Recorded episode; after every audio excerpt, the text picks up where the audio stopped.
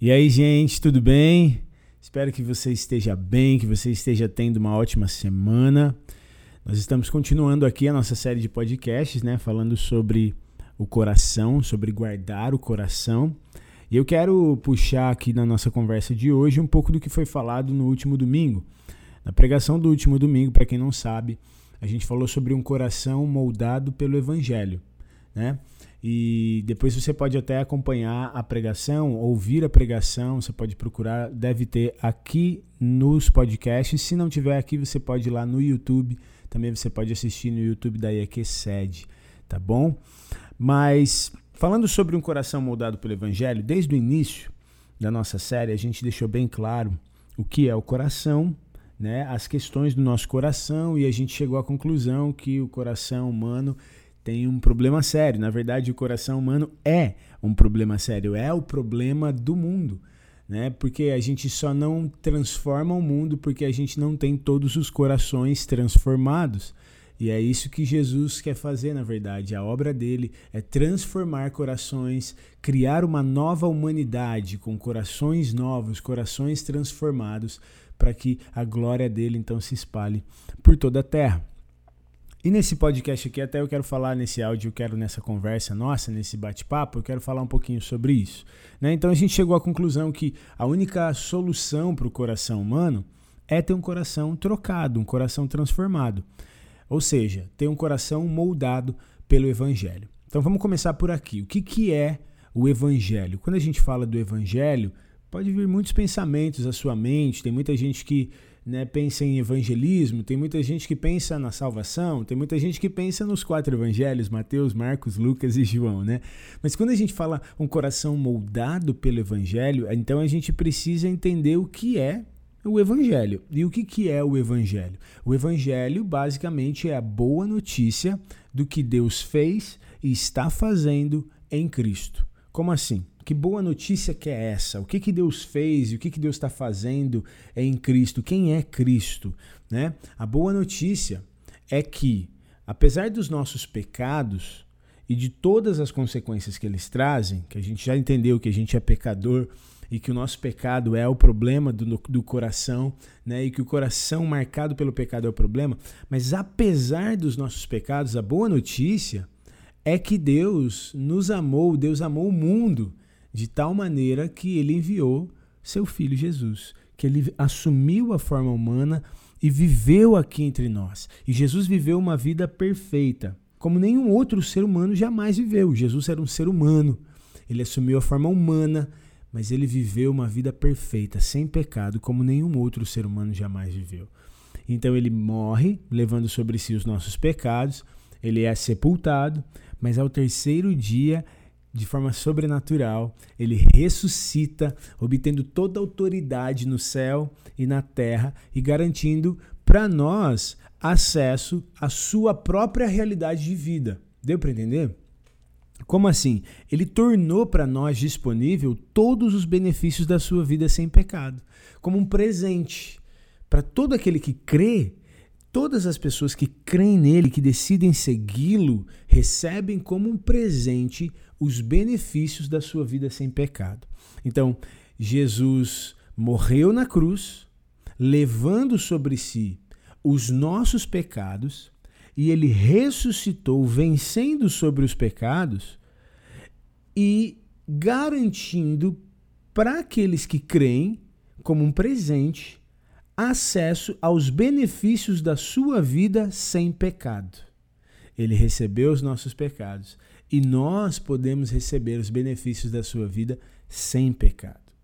Então, depois da ressurreição, Jesus subiu ao céu e ele prometeu que ele vai voltar para estabelecer definitivamente o reino dele aqui na terra e todos aqueles que o seguem vão reinar com ele em novos céus e nova terra. Todos aqueles que receberam dos benefícios da sua vida, todos aqueles que têm um coração trocado, vão reinar com ele eternamente. Então, esse é o evangelho tá? Jesus ter vindo aqui na terra, vivido uma vida perfeita, morrido por nossos pecados, sepultado, ressuscitado, vencendo sobre o pecado e sobre a morte e subindo ao céu e garantindo acesso a nós essa vida. E a mensagem do evangelho é boa notícia conclui dizendo que um dia ele vai voltar e vai estabelecer novos céus, nova terra, vai estabelecer o reino dele, onde não haverá mais corações contaminados pelo pecado, onde não haverá mais o pecado, o domínio do pecado. Pelo contrário, nós viveremos eternamente com ele em novos céus, nova terra,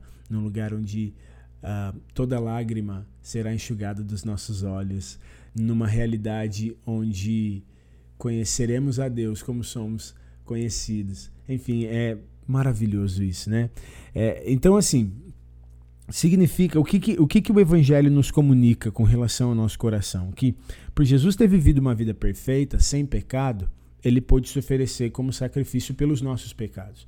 Porque o salário do pecado é a morte. Então, todos, todos os seres humanos deveriam morrer pelos seus pecados, dada a gravidade dos nossos pecados. Só que, como Jesus não cometeu pecado algum, então ele pôde se oferecer como um sacrifício substitutivo, como um pagamento de fiança no nosso lugar. Só que, por ser Deus, ele não permaneceu morto, porque a morte não tem domínio sobre ele. Ele ressuscitou e venceu sobre a, sobre a morte. Então, a ressurreição de Jesus nos dá a esperança de que a gente também pode ter vitória sobre a morte. Porque se um ser humano morreu e ressuscitou, de alguma forma, os outros seres humanos também podem experimentar isso. Mas como que esses outros seres humanos podem experimentar isso? A única maneira é se esses seres humanos tiverem os seus corações trocados. Que é isso que a morte e a ressurreição de Jesus nos proporcionam. Ela nos proporciona uma mudança no nosso coração. A gente cometeu pecado ao longo de toda a nossa vida, por quê? Por causa do nosso coração pecaminoso. Jesus, por outro lado, ele não cometeu nenhum pecado, porque o coração dele era puro e unido ao Pai Celestial. Ele mesmo disse: Eu e o Pai somos um. Então, o que, que acontece? Na cruz, na morte e ressurreição de Jesus, é como se ele proporcionasse uma troca, onde ele recebesse do nosso coração, só que como ele ressuscitou, agora nós podemos receber do coração dele. Então, domingo, na pregação, eu disse que Deus, por meio da fé em Jesus, ele nos deu esse coração, um novo coração. Lá em Ezequiel, ele havia prometido isso. O profeta disse que um dia chegaria o tempo em que Deus nos daria um novo coração, Deus nos daria um espírito novo e ele nos faria andar de acordo com a vontade dele, viver de acordo com essa nova realidade de vida. E então nós vemos isso se materializando em Jesus, quando Jesus assume a forma humana e vive aqui. A gente vê esse coração novo, a gente vê esse espírito novo, diferente de tudo que se viu. E aí esse Jesus morre. Mas espera, se ele era um coração perfeito, se ele tinha o Espírito Santo, o Espírito de Deus, como ele morreu? Porque ele se voluntariou, ele se entregou para ser morto, recebendo a consequência do nosso coração pecaminoso. E quando ele ressuscitou, ele então mostrou para nós que nós não precisamos permanecer dominados por um coração pecaminoso, não precisamos permanecer escravos do pecado. Nosso coração não precisa viver assim. Pelo contrário, nós podemos ter acesso ao novo coração. Domingo eu falei um pouco sobre o que é esse coração novo. Em Adão, a gente recebeu um coração mau, mas em Cristo, a gente recebe um novo coração. Em Adão a gente recebeu um coração corrompido pelo pecado, mas em Cristo a gente recebe um coração moldado pelo evangelho, OK? Então assim, um coração sem Jesus é dominado pelo pecado e, portanto, é incapaz de amar a Deus, de se relacionar com Deus. Eu expliquei domingo que a gente foi criado, que Deus nos deu um coração para quê? Deus nos deu um coração para amá-lo. Deus nos deu um coração para adorá-lo. Deus nos deu um coração para que a gente pudesse interagir com ele. É, é, essa é a grande diferença, por exemplo, entre o ser humano e, e qualquer animal e qualquer outro ser vivo. Nós temos um coração, um eu interior, nós temos um núcleo que nos torna capaz de nos relacionarmos com o Criador numa relação de amor, numa relação de adoração plena, numa relação de conexão de coração, tá?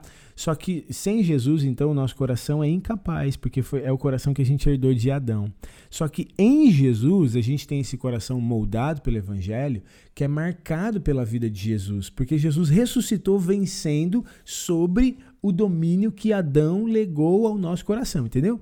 Porque Adão legou um domínio de pecado, mas Jesus deixa como herança liberdade, transformação, um coração transformado. Então eu quero agora só relembrar aqui com você algumas das características desse coração moldado pelo Evangelho, desse novo coração que nós podemos receber pela fé em Jesus. A primeira característica desse coração é que ele tem inclinações diferentes.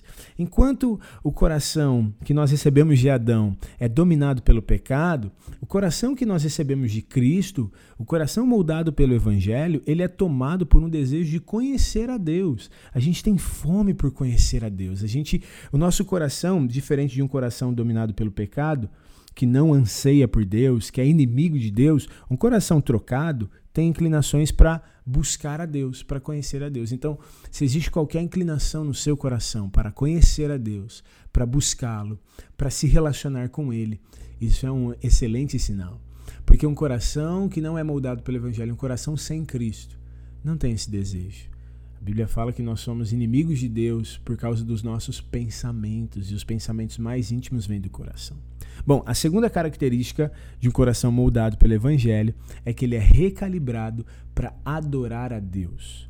Então, um coração, o coração que foi legado por Adão, né, deixado por Adão, o coração marcado pelo pecado que nós herdamos, ele é é, ele tem dificuldade de adorar a Deus, ele não adora a Deus. Pelo contrário, ele adora e confia em ídolos. O que é adoração? Adoração, gente, é você exaltar e servir com total dedicação algo ou alguém em quem você deposita as suas esperanças.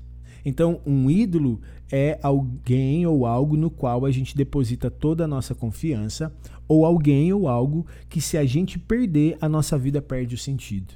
Um coração sem Cristo, ele só vai adorar ídolos. Um coração marcado pelo pecado só vai adorar ídolos, porque ele não consegue adorar a Deus.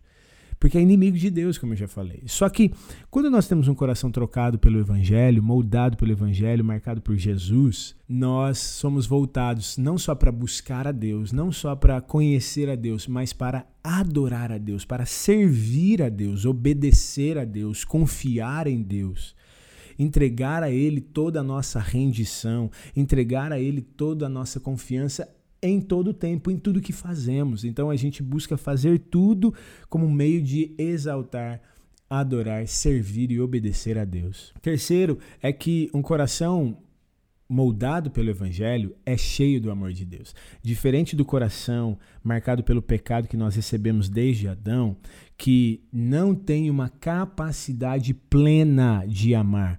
É, pode até amar parcialmente ou superficialmente, mas não verdadeiramente ou plenamente. Porque Deus é amor. Então, um coração sem Deus não tem como amar. Entende? Um coração marcado pelo pecado tem sentimentos bons, tem sentimentos de afeto, tem sentimentos de afeição por outras pessoas, mas, por exemplo, não tem por Deus, porque é incapaz de amar a Deus. E ainda os sentimentos de afeto, afeição, carinho, ou né, queira chamar de amor por outra pessoa, são limitados, muitas vezes marcados por egoísmo, egocentrismo, uh, são marcados por pensamentos e sentimentos de interesse, conveniência. Por quê? Porque não é capaz de amar plenamente, não é capaz de amar sacrificialmente, não é capaz de amar como Deus ama, porque não conhece o amor de Deus. Mas um coração moldado pelo Evangelho é diferente, porque é, ele ama como foi amado. A Bíblia diz que o Espírito derrama do amor de Deus em nosso coração. Nós amamos porque primeiro fomos amados. Então, um coração moldado pelo Evangelho é cheio da consciência do amor de Deus. Ok? E em quarto lugar, a gente viu que um coração moldado pelo Evangelho vive para a glória de Deus. Um coração sem Cristo vive marcado, moldado pelo eu, o que eu penso, o que eu quero. Ok? Então, uh, o coração com Cristo, o coração moldado pelo Evangelho, ao invés de buscar a glória do eu, busca a glória de Deus sempre deseja que Deus seja exaltado e que ele tenha total preeminência, ou seja, que ele esteja em total destaque, que ele receba todo o mérito, que ele tenha prioridade, que ele tenha superioridade. A gente não canta né? Tudo é para tua glória, tens preeminência em tudo que eu fizer. Essa é a ideia. Um coração moldado pelo evangelho, além de ter inclinações para conhecer e buscar a Deus, para adorar a Deus, ou seja, para servi-lo e obedecê-lo e exaltá-lo em tudo, e para amar a Deus e amar os outros como foi amado por Deus, também sempre busca a glória de Deus. O mérito vai para Deus, a superioridade, a proeminência, a prioridade é sempre Deus, ok? E por fim, um coração moldado pelo Evangelho pertence a Deus. Diferente do coração escravo do pecado, né, que é escravo dos desejos, pertence ao pecado, pertence aos desejos e está morto, um coração moldado pelo Evangelho é guiado pelo Espírito. E é, um coração marcado pelo pecado é refém das circunstâncias ou das adversidades, mas um coração moldado pelo Evangelho é cheio de esperança e confiança em Deus pois sabe que é Deus que o sustenta, sabe que pertence a Ele, que foi comprado por alto e bom preço na cruz e que ninguém pode tirá-lo das mãos do seu Pai Celestial. Então eu quero trazer duas reflexões aqui para você em cima disso. Primeiro é você refletir se o seu coração ele é um coração de Adão ou um coração de Cristo. Se ele é um coração escravizado pelo pecado ou se ele é um coração moldado pelo Evangelho. E se você percebe algum desses pontos, ainda que pequenos no seu coração, se você percebe uma inclinação no seu coração para buscar a Deus, para adorá-lo, se você tem o desejo e o anseio de amar a Deus, ou se você lá no fundo do seu coração se diz, não, cara, eu amo a Deus, e você quer viver para a glória de Deus, você tem esse senso de que você pertence a Ele, sabe? Isso é uma boa notícia. Eu, eu, eu fico feliz em poder dizer que isso é um grande sinal de que o seu coração realmente tem sido moldado pelo Evangelho. Porque uma pessoa que não tem o coração moldado pelo Evangelho não tem esses sentimentos. Porque o nosso coração sem Cristo é cego, como eu li domingo para vocês.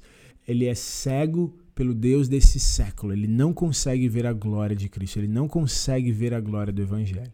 Mas se existem esses sentimentos no seu coração, Glória a Deus por isso. Agora, então eu, te, eu quero a segunda reflexão, trazer para você aqui uma segunda reflexão, que é como está o seu coração? Porque, embora você então tenha esse novo coração, a pergunta é se você tem permitido que ele seja moldado de fato pelo Evangelho ou se você tem deixado que ele seja influenciado pelo velho coração. Por isso que a Bíblia diz assim para nós: olha, de tudo que você deve guardar, guarde o seu coração. Olha só o que, que Davi diz aqui no Salmo 119. Primeiro ele faz a seguinte oração, no versículo 36. Senhor, inclina o meu coração para os teus testemunhos e não para a ganância. Ensina-me, me dá entendimento para que eu guarde a tua lei, dirige-me pelo caminho. Agora, olha só o versículo de número 112. Ele diz: Eu inclino o meu coração para guardar os teus decretos.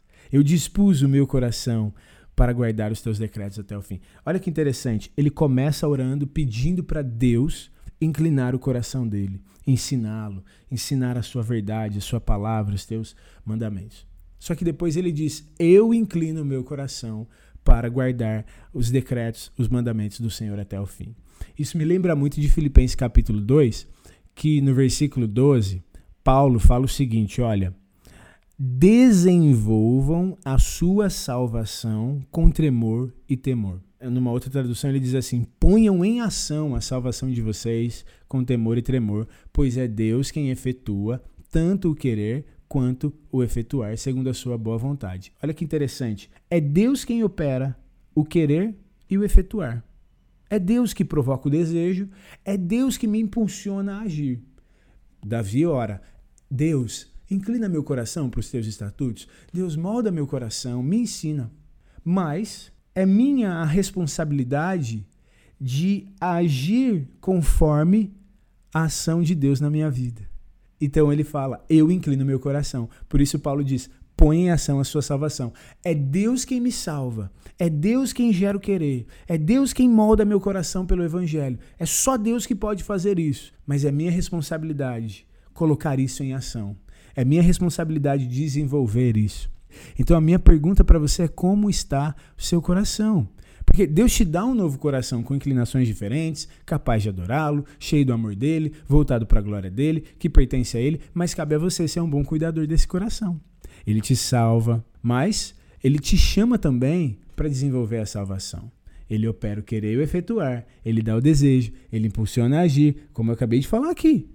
Mas você precisa se abrir para receber e é tua responsabilidade de agir conforme aquilo que ele está operando em você. E como então a gente encontra aí a, a chave diante disso? A chave está no Evangelho. No Evangelho. Por quê? A fé vem pelo ouvir, ouvir a palavra de Cristo. Quando eu ouço o Evangelho, quando eu recebo do Evangelho, quando eu me encho do Evangelho, da boa notícia do que Deus fez por mim e está fazendo em Cristo, tudo muda. Quanto mais você se encher da boa notícia, mais você vai ver os efeitos do novo coração na sua vida. A chave está em olhar para a cruz. Por isso que a Bíblia diz: deixemos de lado, em Hebreus 12, todo o pecado e embaraço que tão de perto nos rodeia, e corramos com perseverança a carreira que nos está proposta, olhando firmemente para Jesus, autor e consumador da nossa fé, o qual, pela alegria que estava proposta, suportou a cruz, desprezando a afronta. E aí ele diz assim: considere aquele que suportou tamanhas contradições dos pecadores contra si mesmo, para que você não desanime, não desfaleça nos seus ânimos, no seu coração. A chave está em olhar para o Evangelho, permitir que Deus molde o seu coração com o Evangelho. Como a gente vê nessa tipificação em Davi. Clame a Deus, fala: Deus, molda meu coração com o Evangelho. Deus, inclina meu coração para a tua vontade. Deus, enche meu coração do teu amor. Você clama isso a Ele, você pede porque é só Ele que pode fazer. Mas aí então depois você se levanta dessa oração e você começa a se mover como resposta dessa oração na realidade de que você crê plenamente que Deus está moldando seu coração pelo Evangelho. E aí você se enche do Evangelho, você se enche da verdade, você se enche da palavra e você começa a colocar em ação aquilo que você acabou de pedir para Deus operar no seu coração. Deu para entender? Essa é a realidade de um coração moldado pelo Evangelho. Eu quero finalizar então orando com você. Pai, eu peço exatamente isso. Molda o nosso coração pelo Evangelho. Nos ensina como Davi, Senhor, ele, ele diz: ensina-me, me dá entendimento, nos ensina a te obedecer, a viver essa realidade, nos ensina a colocar em ação a nossa salvação, nos ensina a viver uma realidade onde temos um coração moldado pelo Evangelho.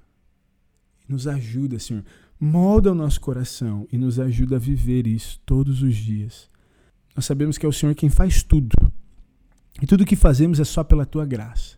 Então nos capacita, Senhor, para que possamos, ao final desse podcast aqui, desse áudio, desse bate-papo, dessa conversa, a gente começar a pôr em ação a realidade de vida de um coração moldado pelo Evangelho.